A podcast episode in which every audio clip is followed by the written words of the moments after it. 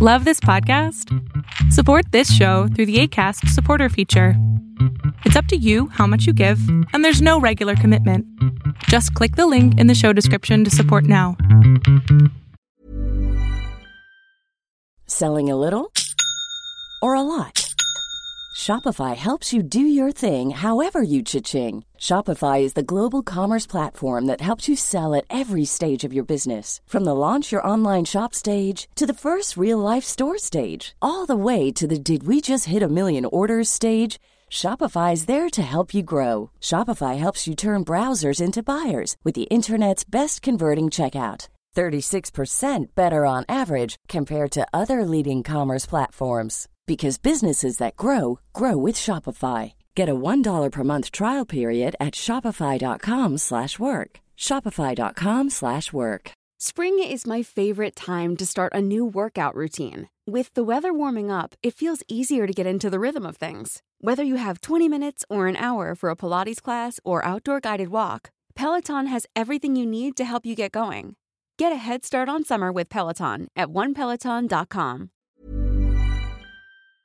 Pues muchísimas gracias, Salamandras, por otro día más de este podcast vulnerable. Y hoy tengo a la magnífica doctora Arancha. ¿Cómo estás, Doc? Muchas gracias. Muchas gracias por invitarme. ¿Tú cómo estás? Muy bien. Oye, un placer que hayas aceptado esta invitación. Vamos a platicar sobre por qué medicina, por qué trastornos de atracón, tus redes sociales, o sea, por qué estás en redes sociales con todo lo que haces, ¿no? El hate, vamos a hablar de todo, absolutamente todo. Entonces aquí, ya sabes, sin miedo.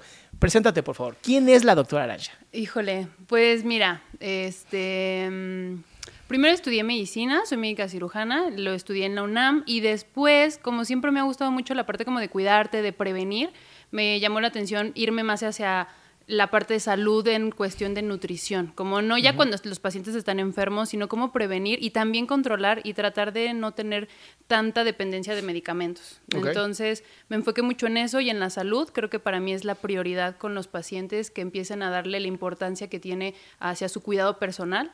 Y pues eso es lo que más ahorita le doy importancia. Soy una persona realmente que me gusta mucho ser empática con mis pacientes. Entonces creo que eso es lo que me ha ayudado a que más personas se acerquen a mí. Oye, ¿por qué en- enfocarte en trastornos por atracón?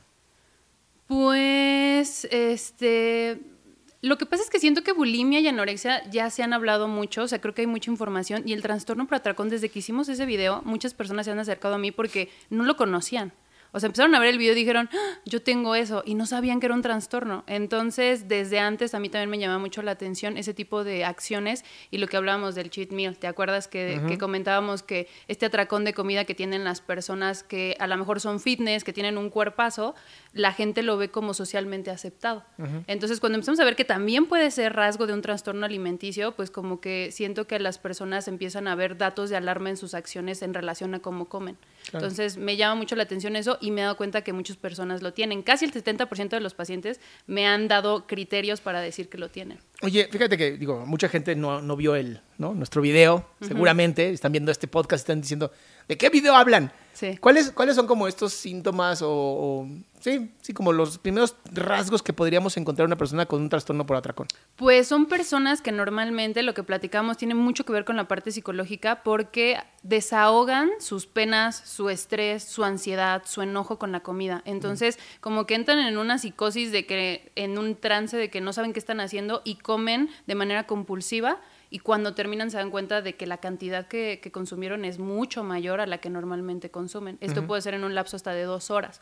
Entonces, esta sensación de culpa no les genera, a pesar de que se sienten mal, una compensación, a diferencia de la bulimia, que por ejemplo hacen, toman laxantes, vomitan o hacen ejercicio en exceso, no hacen nada. Entonces, por lo mismo, como no hay un cambio corporal de riesgo, como por ejemplo la anorexia que bajan de peso, sino al contrario, son personas que normalmente tienen sobrepeso, pues las personas no, no se ven como muy eh, en riesgo, la gente no nota que tienen algún trastorno alimenticio. Ahora, con todo este movimiento del body positive, Ah, sí. ¿no? En donde yo quiero decir que yo estoy de acuerdo con la idea de aceptarnos físicamente, pero para encontrar salud, ¿sabes? Por supuesto. No para aceptarme, para mantenerme en un estado de salud bastante deplorable. ¿Qué tanto realmente se puede hacer con esto del trastorno de atracón? ¿No? Porque a lo mejor dicen, bueno, sí tengo el trastorno, pero me acepto. Ajá. Ya no quiero ser visto o vista como una persona obesa o, como se dice despectivamente, una persona gorda. Ok. Pues mira, creo que es importante. El problema, sobre todo de los trastornos alimenticios, es un pensamiento rígido. O sea, como que todo es blanco o todo es negro. Entonces, tienen que tratar de buscar una flexibilidad y es lo que trato de ver con mis pacientes, que por desgracia han llevado dietas y dietas por años hasta que se dan cuenta que la cosa no es comer súper sano y jamás comer una hamburguesa, jamás comerte una pizza. Se trata de buscar el equilibrio de poder controlar y disfrutar cuando te la quieres comer. Entonces, estoy totalmente de acuerdo con el hecho de me cuido, me quiero y porque es mi cuerpo, lo voy a, a tratar de dar la mejor alimentación. Pero también no podemos llegar al extremo de pensar que ser saludables es no comer esas cosas, ¿no? Porque entonces entraríamos en otro trastorno alimenticio que es la ortorexia. Entonces hay que tener mucho cuidado con buscar la flexibilidad y que alguien te oriente hacia dónde tienes que ir para que busques el equilibrio, que pareciera fácil, pero a eso es lo que la gente puede estar años y años en círculos viciosos sin entender qué es ser flexible y qué es ser sano, ¿no? Entonces es como una escala de grises, estar a la mitad. Eso es lo que más o menos yo considero. Ah, ¿Tú cuándo empiezas en, en redes sociales? Pues fíjate que empecé súper poquito cuando tuve la oportunidad. Siento que a veces pues, te dan las oportunidades de conocer personas increíbles que te ayudan impresionante, como tú, Simón, este, mis socios que me ayudaron. Entonces a mí me jalaron en cuando yo casi terminé la carrera y estaba haciendo la maestría. Órale. Eran mis pacientes de una, este, déjame le, le quito para Sí, que sí. no suene. Le, ya, perdón. Eran tus pacientes. Ajá.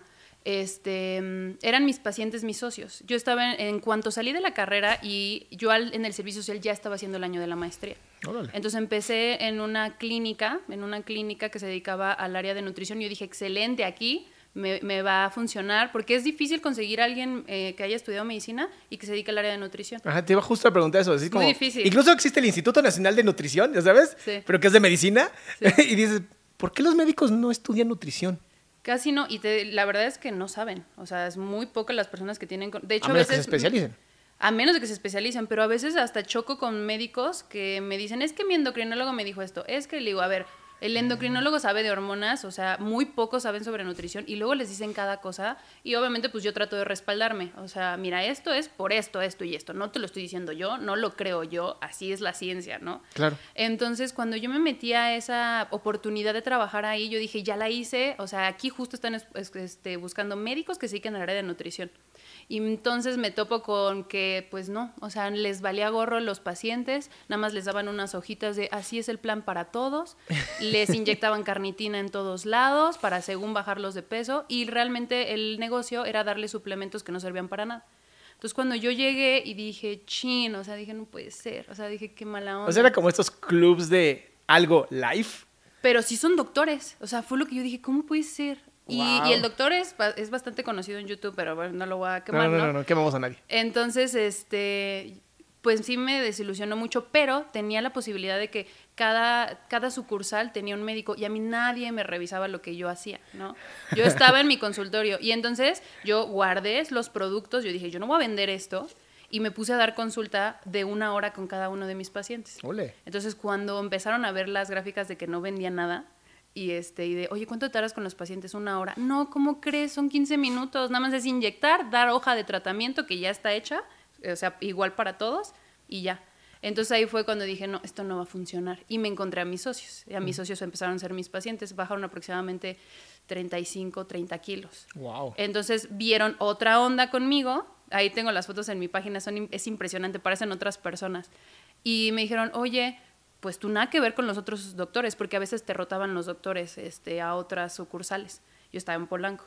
Y le dije, sí, le digo, y la verdad es que no creo durar mucho tiempo aquí porque se están dando cuenta que pues nada que ver lo que yo estoy dando con los demás. En Polanco no venden nada, ¿qué está pasando? Luego iban y, y decían, ¿dónde tienes la carnitina? Y yo, "Mm, este, y ya. En el refri. Aquí está. O sea, yo las tenía escondidas, yo no inyectaba a nadie. O sea, yo le dije, es que eso no sirve. O sea, la verdad, ¿no? Y entonces me dijo, ¿qué te parece que ponemos nuestro consultorio y lo haces como tú crees que debe de ser? Ole. Entonces hicimos un, ellos son este, pues sí, son, son personas que tienen bastantes recursos, que son, son del área de inmobiliaria y me apoyaron para poner mi consultorio. Y así fue como se creó Wakes, que así se llama el consultorio.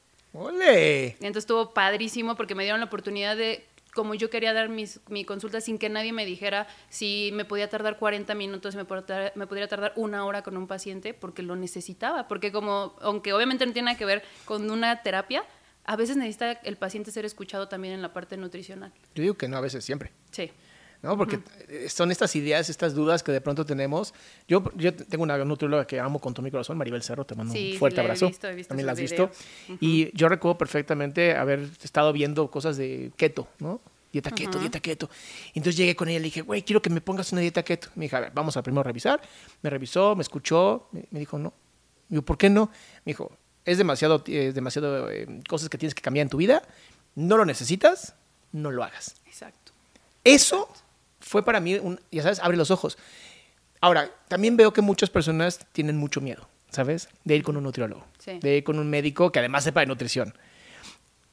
¿Qué tanto te dificulta a ti el trabajo? O ya cuando llegan contigo realmente llegan así convencidísimos, No, ya haz lo que quieras conmigo, estoy dispuesto. No, inclusive, ¿sabes qué? Es impresionante de que les doy tanta poder a ellos. O sea, cuando le digo, a ver, ¿qué quieres hacer tú? Ese es, esta, esta opción, esta opción, esta opción. Y es así como de, mm, ¿pero qué me recomiendas tú? Y yo, a ver, yo, te estoy- yo obviamente yo tengo las bases sobre la estructura que tiene que llevar tu plan, pero hay cosas que tú también tienes que decidir, ¿no? Como por ejemplo, ¿quieres ayuno no quieres ayuno? El keto, como tú dices, hay cosas que dices, "Mm, no, tú no. Pero hay veces que a lo mejor tienes la posibilidad, entonces tienes que ver también la estrategia en cuanto al apego. Porque qué tal que yo te pongo un plan que a ti no te gusta. Entonces, ¿para qué te voy a dar algo? Porque tú lo vas a comer las 24 horas. Entonces, ¿de qué me sirve que yo diga, ay, si esto está delicioso y a ti no te gusta nada de lo que yo te puse? Entonces, por eso no puedes dar planes ya estructurados, los tienes que hacer con la persona. Así como también hay personas que hacen colaciones o snacks, hay gente que no las hace. Y entonces empezamos a, a- a como quitar muchos mitos y me ayuda mucho con las personas que vienen con trastornos alimenticios a ver que lo que les hicieron creer que era la nutrición tan complicada realmente no. Simplemente es escuchar tu cuerpo y comer lo que tu cuerpo te pide y comiendo rico, ¿no? Entonces eso es lo que trato de hacer. Y cuando se van, la verdad es que me da mucho gusto porque normalmente, o sea, llevan su tiempo, a veces los vuelvo a ver y siguen pesando lo mismo, siguen teniendo una buena relación con la comida, ¿sabes? No es como que hacen cosas drásticas y bajan de peso, suben, no, o sea, como que es muy constante su peso y esa es, pues, que una buena señal de que ya se me- tienen una mejor relación con la comida. ¿A qué crees tú que se deba que México es uno de los países más obesos a nivel mundial? Digo, no obesidad mórbida. Justo hablaba eso con una amiga Sí. que también se dedica a la psicoterapia con personas con trastornos. Y, y hablábamos de eso, ¿no? Casi no hay personas mórbidas, así que sean sumamente obesas, Ajá. pero somos el nivel número uno. Sí, en- por lo en- menos en sobrepeso u obesidad grado 1. ¿A qué crees que se deba? Yo creo que además de la cultura, tiene que ver con eh, lo que la sociedad, o sea, lo que nos venden en publicidad, en la estructura, en cómo está estructurado todo. Porque no hay prevención, o sea, no le dan eh, como la importancia a la prevención y no es posible que solamente, o sea, que nada más desde la familia venga como la mala educación, sino que no hay dinero o no se le dan los recursos suficientes para dar la prevención hacia una buena educación. Tanto que un médico a veces tengo muchos pacientes que son médicos y especialistas, o sea, tengo pacientes que son pediatras, tengo pacientes que son cardiólogos. Entonces, ¿qué quiere decir? Que si un médico no sabe de nutrición, por eso está yendo con un nutriólogo, con un médico de nutrición, pues imagínate una persona que no se dedica ni siquiera al área de la salud. Claro. Entonces, siento que falta mucha este, educación. Eso es lo más importante. Ahora, esta, esta idea de que para tener ya obesidad o problemas de, de sobrepeso, en hombres creo que tienes que medir 100 centímetros tu panza. ¿o cómo era? 98 menos de 98. ujú. ¿Realmente eso importa dependiendo del tamaño? Exacto, o sea, es que hay cosas que, que por eso por- me choca cuando la gente me dice, es que a mí me dijeron que mis centímetros eran tantos o mi peso ideal era tanto. O sea, ¿de dónde sacaron eso? O sea, y eso tiene añísimos. Lo dice Facebook. Sí, me- sí, me caen súper mal con su peso ideal. Digo, a ver, bórrate lo del peso ideal, porque de verdad que no sabes cómo se les clava en la cabeza de, a mí me dijeron que tenía que pesar esto. A ver, olvídate del peso, el peso no significa nada. El índice de masa corporal es de una manera muy general, sobre todo de tener rasgos extremos, sobrepeso y bajo peso. Pero puedes tener, por ejemplo, peso saludable y tener un porcentaje de grasa altísimo, porque a lo mejor nunca en tu vida has hecho ejercicio y entonces tienes muy poca masa muscular. Entonces es muy importante saber por eso la bioimpedancia, ¿no? Cómo está tu composición. Entonces hay gente que puede ser delgada y puede ser obesa, digamos, en la composición. Entonces a mí no me gusta mucho eso porque además tiene que ver con la estructura ósea. Imagínate una persona de 1,80 con una persona de 1,50, pues obviamente las medidas por, por estructura van a ser mayores. Entonces yo me baso más en la composición. A Ok. lo mejor mides, no sé, 98 o 100 de... que está medio difícil, o sea, sí tiene como cierta relación. Pero tu porcentaje de grasa visceral es de menos de 5, está saludable, no pasa nada. O sea, son como varios factores los que tienes que tomar en cuenta. Ahora, hace poquito vi una revista, eh, creo que era Life, la revista, o Time, no me acuerdo cuál de las dos. Y pusieron a las verdaderas gimnastas, mujeres gimnastas, y de todos los tamaños, obviamente, ¿no? Y ponían así se ven las mujeres deportistas. No son estas chiquitas que hacen o clavados o gimnasia olímpica, ¿no? Y es impresionante los diferentes tipos de cuerpos que existen. Y dice, y estas mujeres tienen grasa creo que de punto .5, una, una, cosa así bajísima. Sí, como del 5-7%. Ajá, son súper saludables, pero ves sus cuerpos, o sea, chavas grandototas, ¿no? Y dices, es donde eh, te, te cae como, ¿por qué seguimos creyendo que una supermodelo es el cuerpo perfecto? Claro. Pero eso es lo que nos venden. Entonces la gente, y justo los atletas tienen una doble eh, preocupación por eso, y por eso es que tienen un riesgo mayor a trastornos alimenticios. Oh. Porque tienes que tener un cuerpo atlético y tienes que tener un porcentaje de grasa pues bajo para poder tener un buen rendimiento, ¿no? Sobre todo en cosas de peso. Un boxeador, por ejemplo, tiene que estar súper preocupado del peso, una este, chica de patinaje, por ejemplo, para las cargadas. O sea, ciertos grupos de, de deportes son los que tienen más riesgo. Y además, choca que imagínate un atleta que a lo mejor se pone muy ancha de la parte de la espalda, ya no queda, ya no concuerda, a pesar de que es un cuerpo atlético, con lo que eh, estéticamente en la sociedad eh, como que es lo recomendado o lo que la gente piensa que está bien. Para ellas les cuesta mucho trabajo porque no hay congruencia en eso. A lo mejor tienen un cuerpazo para su deporte, pero no el del estereotipo de la sociedad. Imagínate, o sea, qué, qué choque, ¿no? En tu, en tu pensar. Entonces, ¿qué haces? Tú como mujer, ¿cómo has lidiado con esto? Pues fíjate que hasta eso yo no he tenido tanto problema con la parte este, del peso, más que lo que te platicaba en el otro video, cuando empecé a cuidarme mucho con la alimentación, yo pensando en ese momento que yo era estudiante de medicina, que estaba haciendo bien, que estaba súper atlética, tenía un porcentaje de grasa muy bajo.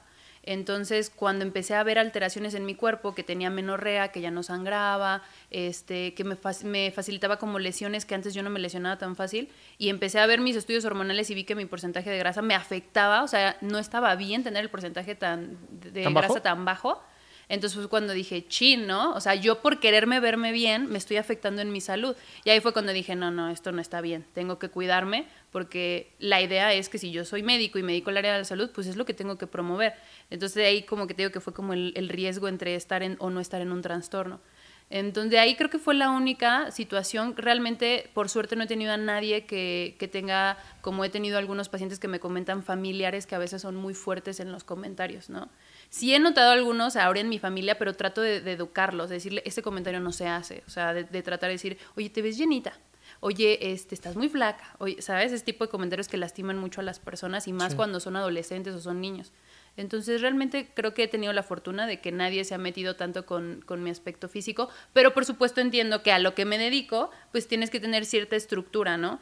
Y también lo que les digo a mis pacientes es sí, o sea, me dedico al área de nutrición, pero el hecho de estar súper fuerte, súper rayada, marcadísima fitness, no significa que sea saludable. Inclusive podrías estar en un trastorno alimenticio. Claro. ¿no? Estas, estas eh, artistas que tienen el abdomen hipermarcado, que pues no parece natural, ¿sabes? sí, sí. y, y venden esta idea de que están saludables. Yo siempre he pensado que, pues no, ¿sabes? Como, como como seres humanos tenemos que tener cierta reserva de grasa ¿no? para ciertas cosas. Digo, tampoco excesos, pero tenemos que tener ciertos. ¿Qué tanto realmente dañan a otras personas? ¿no? El, hacer ver como que el abdomen marcado y de cuadritos en una mujer es natural. Exactamente. Yo, yo creo eso que me molesta mucho cómo lo quieren hacer, como de si tú no lo logras es porque tú eres la que estás mal. Cuando para empezar, muchas es porque se hicieron algo quirúrgicamente hablando, ¿no? Se hicieron a lo mejor mm. un este o una marcación de, o se hicieron una abdominoplastía. Entonces ya desde ahí dices, oye, o sea, ¿por qué vendes la idea de que eres natural haciéndole creer a las demás personas que no lo logran porque no pueden, porque no les estás echando ganas? Esa es una. Y otra creo que también es importante entender que, por ejemplo, las chicas que vemos en las competencias están marcadas para esa competencia, no están marcadas de por vida. O sea, ellas entrenan y le echan ganas y hacen una depresión de líquidos unas semanas antes para verse así de marcadas. Pero en cuanto termina la competencia, vuelven a comer y si las vuelves a ver en una semana ya no están igual. Entonces, la idea de que así siempre estás es mentira. Y entonces, cuando tú crees, ay, no, pues así tengo que estar todo el año, imposible. Y si tú no te dedicas a eso, y es lo que también le digo a mis pacientes, ¿por qué quieres estar tan marcada? Vas a tener que quitar muchas cosas de tu calidad de vida, de tu este, relación social, de salir, de comer, por estar así. ¿Vale la pena? Pues creo que no. Entonces es como buscar el equilibrio. Me recuerda tanto a cuando veo los pesajes en el boxeo, ¿no? Que llegan así todos chupados, ¿no? Bien marcados, los pesan y así de tantos kilos. Y al, al- al momento de la lucha, están todos recuperados. suben? Dices, ah, ¿qué pasó ahí? Sí, yo tengo un paciente que, este, o sea, pueden bajar, a- pueden subir hasta 10 libras, o sea, el otro día, imagínate 5 kilos, ¿cuánta, cuánta agua? Y me había, me ha contado, yo, tra- yo le digo que tiene que llegar bien, ¿no? A veces cuando no tienen la, la asesoría, me han platicado que lo que hacen, pues lo que sudan, e inclusive hasta están escupiendo saliva para el otro día pesar menos cuando faltan gramos. Imagínate cómo va a llegar a, le- a la competencia. Por eso es que luego ya terminan súper cansados y ya no rinden lo que deberían de haber rendido en, en el round. ¿Qué tanto daño le hace al riñón eso? Ah, y aparte, espérate, que normalmente con los golpes, Sí. normalmente siempre terminan orinando sangre después de la, de la pelea. O sea, imagínate. No, bueno. Entonces yo así de Dios mío, ¿no? Pero bueno, ¿qué tal la lana? Entonces, Ese es el problema, tal vez, ¿no? Justamente. pues sí. Estamos. Pero ya sabrán ellos qué decidir. ¿Estás de acuerdo? Si quieres la ¿Quién lana o cuidar tu salud. ¿Quién sabe? Yo, yo veo mucha gente que de verdad por, por dinero y por, por un video de, de TikTok o de Instagram hacen cosas que de verdad arriesgan sus vidas y su salud y no les importa. Es como por los likes, ¿no? El hambre por Sí. likes, el hambre por dinero, el hambre por, por la atención. Pero ¿sabes cuál es el mayor problema? O sea, deja a ellos que se maten, ¿no? Pues es su problema. Que recomienden cosas, así con una seguridad hacia la gente y como la gente ve que tiene mil seguidores, bueno, no sé, un millón de seguidores, cien mil seguidores, dices, ah, pues ha de ser cierto y lo hace. Es así como de, no manches, o sea, ¿por qué dañar a la salud de las personas nada más por likes? Eso es lo que todavía se me hace más grave. Y por dinero. Sí. Porque luego venden productos y proteínas que no sirven. Ay, sí. Oye, Sí. eh, tú tienes tus páginas de internet, tú tienes tus páginas en redes sociales. Eh, he visto videos tuyos, ¿no? En donde sales tú, hablas de temas, pero también sales en bikini, pero también sales eh, Ay, haciendo sí, ejercicio. Yo, yo en bikini. Sí, sí, hemos visto en tu Instagram, está ¿Sí? padres.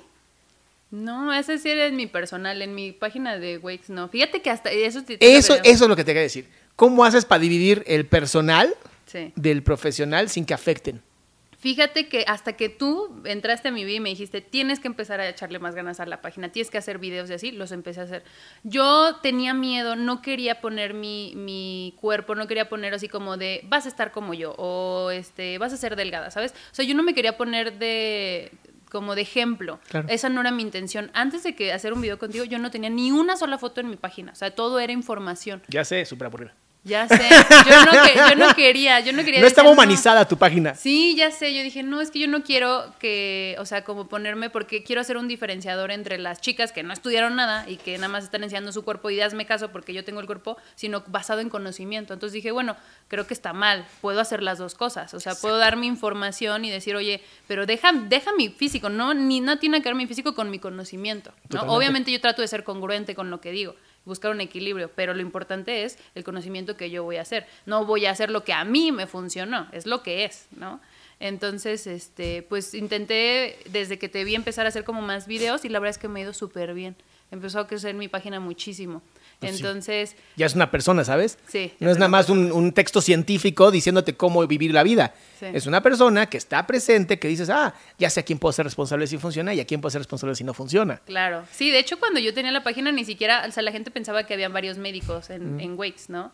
Y después me empezaron, oye, pero yo quiero la consulta con la doctora Aranza. Y yo, pues nada más vas a tener conmigo. Qué bueno porque está disponible. no, con el, con el doctor que vi en la foto, ese, ya sabes, el, el oscurito. No, él tiene ya ocupada su agenda. Sí, sí, sí, no, él ya no. Él ya no trabaja aquí. Oye, ¿has recibido hate o no? Pues de repente eh, como que no están de acuerdo, ¿sabes? O sea, como que te digo, la parte del pensamiento rígido, de cómo es que te dedicas al área de nutrición y estás diciendo que sí puedes comer hamburguesa y pizza, pues es que eso no es saludable. Y yo, a ver, o sea... Dejamos de satanizar la comida. Exacto, la comida es comida y además yo enfoco mucho mi mis pacientes al final con alimentación intuitiva, que es Oh. dejar de hacer ah, dietas, escuchar tu cuerpo y decir cuándo paro, cuándo tengo hambre y cómo y cómo lo que mi cuerpo me pida. Claro. Entonces, este, pues por eso entra obviamente una hamburguesa, una pizza, lo que tú quieras comer. Siempre buscando el equilibrio sobre una educación de, obviamente voy a tratar que la mayoría de mi comida sea saludable, ¿no? Y cuando quiera, pues me como eso, ¿no? Entonces, el hecho, y es lo que le digo, el hecho de tra- tratar pensar que solamente puedes comer cosas saludables es una enfermedad, es un trastorno pensar que puedes comer así. Entonces, eh, todo tiene que basarse en el equilibrio. No estoy promoviendo que lo comas, estoy diciendo que el hecho de que tú sientas culpa después de comerlo y querer compensar de voy a hacer ejercicio o ya como tal vomitar o algo así, tampoco está bien. Claro. Entonces, más que nada es como llevar una relación eh, bonita con la comida, digamos, ¿no? Y ahora que han salido tantos estudios, ¿no? Eh, sobre los diferentes tipos de comida que fortalecen o no el sistema defensivo, el por qué es tan importante comer comida realmente orgánica, ¿no? Sacada de, de verdad del campo a tu mesa, sin pesticidas. ¿no? De pronto estoy yo escuchando tantos nuevos estudios, ¿no? De hay que meter una nueva verdura todos los, todas las semanas para que tu cuerpo haga una mejor bio, bio ¿qué era? Bio, ah. Como la microbiota. De la- Gracias, microbiota. ¿No? Eh, generar una mejor microbiota, cómo el, el intestino está asociado 100% a la depresión y la ansiedad. Sí, está- es cuando yo leí esos artículos y estaba impresionada cuando estaba en la maestría, es así como de, lo, como tú comas, es lo que tu intestino después al- te va a mandar las señales al, al cerebro de qué es lo que se te va a antojar. Entonces, por eso las personas que comen con mucha grasa saturada, comida chatarra básicamente, por eso siempre están antojados de ella, porque es lo que sus, sus bacterias le están pidiendo, porque son las bacterias que se asocian a esa comida. Totalmente. Sí, está muy cañón. Está muy cañón porque también eh, este doctor, se me fue el nombre, pero es el que escribió el Diabetes Code, el código de la diabetes y el código de la obesidad. Ajá. ¿Cómo está encontrando que puedes, hay gente que ha salido de la diabetes, ¿no? Gente que ya era insulo, insulonide- esa cosa. Ajá. Dependiente, ¿no? Dependiente de insulina, para los que sepan. ha logrado sacarlos adelante Sí. a través de ayuno intermitente, a través de distintas co- comidas, a través de ejercicios.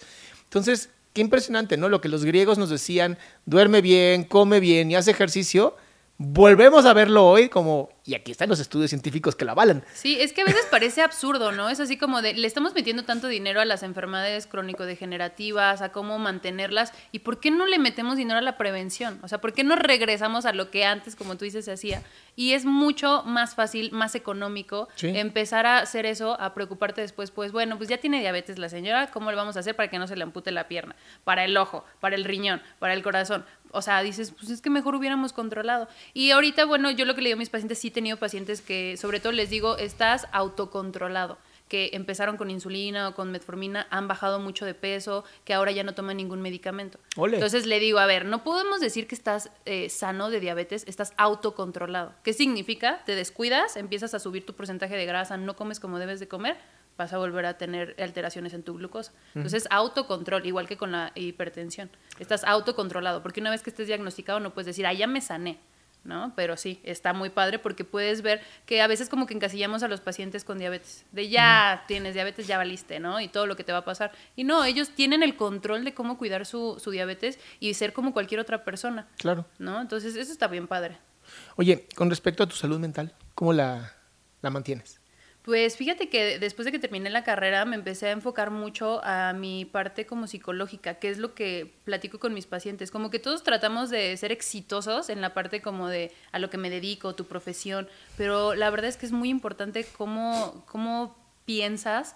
eh, cómo trabajas tu parte emocional, ¿no? Porque a veces hay gente que podrá tener millones, pero piensan que dices, no manches, o sea, métele tantito a la terapia. Sí. Entonces, este, ya tiene un ratito que estoy en la terapia y me ayuda muchísimo tanto para mí y también como para ayudar y aconsejar a, a mis pacientes cuando veo como ciertas alarmas de, oye, aquí está el número para ir a terapia, necesitas ir a terapia, de verdad. Porque como tú dices, o sea, sí van, se desahogan, pero yo te puedo ayudar sobre todo lo relacionado a la comida, pero ahí hay cosas de fondo que tienes que trabajar en terapia.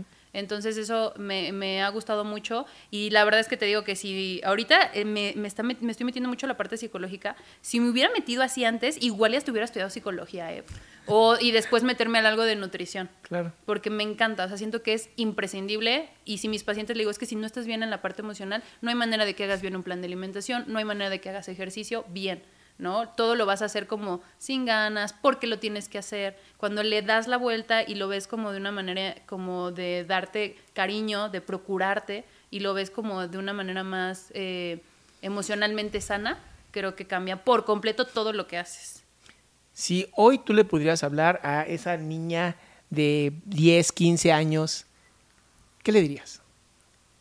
Que tuviera como rasgos de trastorno alimenticio. Que o empezara que- con esta onda de ya mi cuerpo está creciendo y no me gusta y me están diciendo cosas, que estoy llenita, que estoy gordita, que ya sabes, lo que maravillosamente las familias hacen para generar neurosis.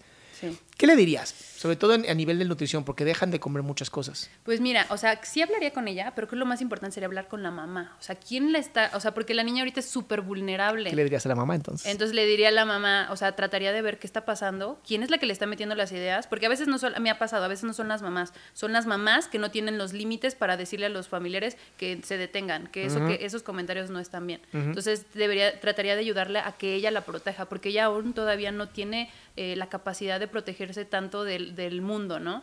Y tratar de que si la quiere cuidar, porque también tengo niños, eh, que jamás le hable hablando, o sea, de comer por el peso, para que te veas bonita para que te cuides, para que se te baje la panza. Jamás, o sea, nunca hablar sobre el peso con los niños, sino hablar más para que estés fuerte, para que puedas ir a jugar, para que crezcas, o sea, siempre viéndolo como unas eh, aptitudes como para estar sano. Claro. ¿no? Y jamás hablar con el niño sobre el hecho de adjetivos que puedan demeritar como lo que es o que valga como persona por cómo se ve. Eso es lo que trataría de cuidar. Y definitivamente que tengan que tomar terapia, ¿no? Eso es súper importante. Yo creo que es lo que me enfocaría con ella. Wow. Además, de verdad, mil, mil gracias. ¿Dónde te pueden encontrar? ¿Cuáles son tus redes? Este, pues en redes estoy como Wakes, que es W-A-K-E-S, Wakes en Facebook y Wakes MX, tal cual así, nada más MX en Instagram, y ahí publico todo eso. Ya me empecé a meter también a hacer como Reels, entonces este, hay un chascarrillo por ahí de, de Reels de manera como más rápida para que entiendan cosas absurdas que se siguen creyendo sobre nutrición y de algunas cosas que veo que de repente suben los coach. Entonces, eh, trato de ya poner información más rápida, eh, que es sea más clara. Mira, yo ya iba a terminar, pero acabas de sacar un tema no me importa, vamos a seguir un poquito más. Yo sé, yo sé, yo sé, chicos, yo sé, yo sé, pero es que acabo de decir algo. muy- ¿Qué chingados con los health coaches? Ah, ya sé. A ver, Sí. ¿qué- qué- cuál es tu opinión de personas que no estudiaron medicina, que no estudiaron nutrición, pero son health coaches? Sí, eh, luego veo videos que me da ganas así de, mm, de reaccionar con su video y decir cosas. O sea, siento que es una irresponsabilidad gigante venir a, a decirle a una persona qué tiene que hacer sobre tu experiencia. O sea, qué base científica tiene lo que a ti te funcionó. Y me da mucho coraje porque luego me llegan ya pacientes que ya tenían un problema renal, ya tenían un problema en hígado, ya tenían problemas de diabetes y empezaron a hacer lo que le dijo el, el coach y ahora ya está más complicado y no recibió la atención que tenía que haber recibido por eh, hacerle caso a esa persona, ¿no? Y que además pueden generar trastornos alimenticios, porque esta persona de sí puedes, este, hazlo así, o quieren como obsesionarlos con el ejercicio o con la alimentación extremadamente sana, pues se basan en su ignorancia, en lo que a ellos les funcionó. Entonces, verdad me molesta muchísimo cuando vienen y me dicen, es que me dijeron que esto y esto, o les meten, les meten suplementos que no sirven para nada, les inyectan carnitina y yo así como de... Entonces, pues sí es importante que ya empiece a haber eh, un poquito de, atención a ellos y empezar a, a ver qué se va a hacer para que estas personas dejen de, de poner en riesgo la salud de las personas. Porque siento que por la misma ignorancia que tienen, no se dan cuenta de lo grave que es hacer comentarios hacia las personas. Como no se dan cuenta de las complicaciones que pueden tener, es, ay, pues hazlo. Entonces uno cuando dice, o sea, yo también tengo mucho cuidado con hacer recomendaciones. Por ejemplo, a veces me preguntan cosas así por Instagram y yo no te conozco, no sé cuáles son tus antecedentes, yo no te puedo dar recomendaciones así. Claro. ¿Qué tal que para ti es algo riesgoso? Entonces, justo por eso pareciera que ellos como que se, son todólogos, ¿no? Se la saben de todas, pero porque no saben las consecuencias. Entonces, pues ojalá que haya alguna... eh, legislación o algo para empezar a cuidar esa, esta situación. De hecho, Simón está haciendo algo relacionado a, a quitar como los gurús y ojalá se pueda, se pueda lograr. Pues ya metieron la, ya metieron la ley. Eh, justamente hablé con Pablo Salum, que es quien la creó en, Argentina. Ah, qué padre. Y sí. pues sí, estamos empujándola porque sí es, es una cosa terrible y peligrosa. Ahora, con- ya por último, con respecto a estos polvitos que venden y liquiditos que venden como suplementos alimenticios, ¿realmente son necesarios o solamente con alimentación podemos hacer las cosas? Definitivamente, obviamente tendríamos que hablar sobre qué suplemento, ¿no? Pero definitivamente todos los suplementos, como su nombre lo dice, o sea, son porque se suple un alimento. ¿Qué quiere decir? Que los alimentos son suficientes. Inclusive que en la, en la especialización, o sea, he visto como hasta pacientes atléticos, o sea, que hacen muchísimo más ejercicio que una persona que, que no hace o aunque haga 30 minutos al día, eh, no necesitan ni siquiera a veces suplementos, personas que ha- hacen horas y horas de entrenamiento, que va a necesitar una persona un suplemento, ¿no? Y sobre los suplementos que existen, pues será obviamente basado, hay un, este, un sistema que se llama ABC, donde puedes ver la calidad del suplemento, si realmente funciona o no funciona, si hay bases científicas. Entonces, primero basarse en tu alimentación, empezar a tener una vida saludable y ya si dices, oye, ¿sabes qué? Me gustaría mejorar mi rendimiento, bla, bla, bla, ver qué suplemento realmente funciona y no estarte metiendo cualquier cosa. Y esto lo puedes ver hasta en, en este, este, estos apartados que te dicen las clasificaciones. La A es la más certera y la C es la que no sirve para nada y además te puede generar riesgos. Y la, por ejemplo, la carnitina es una de las que no sirve para nada, pero no te genera riesgo. Por eso es que la venden tan así, ¿no? Porque pues, no te va a pasar nada, ni te hace bien ni te hace mal. Entonces, primero informarse, ¿no? Porque lo vieron que alguien se lo puso, eh, lo van a tomar, ver si realmente funciona. Entonces, pues creo que eso sería lo más importante. Pues muchísimas gracias, doctora Arancha. Ahora sí nos volviste a llenar de muchísima información y seguramente te estaré trayendo para otro programa Ay, más. sí, yo encantada. Muchísimas gracias por invitarme.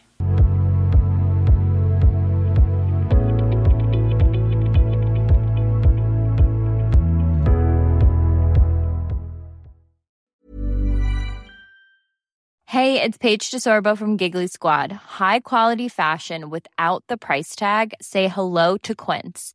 I'm snagging high-end essentials like cozy cashmere sweaters, sleek leather jackets, fine jewelry, and so much more. With Quince being 50 to 80% less than similar brands. And they partner with factories that prioritize safe, ethical, and responsible manufacturing. I love that. Luxury quality within reach. Go to quince.com slash style to get free shipping and 365 day returns on your next order. Quince.com slash style.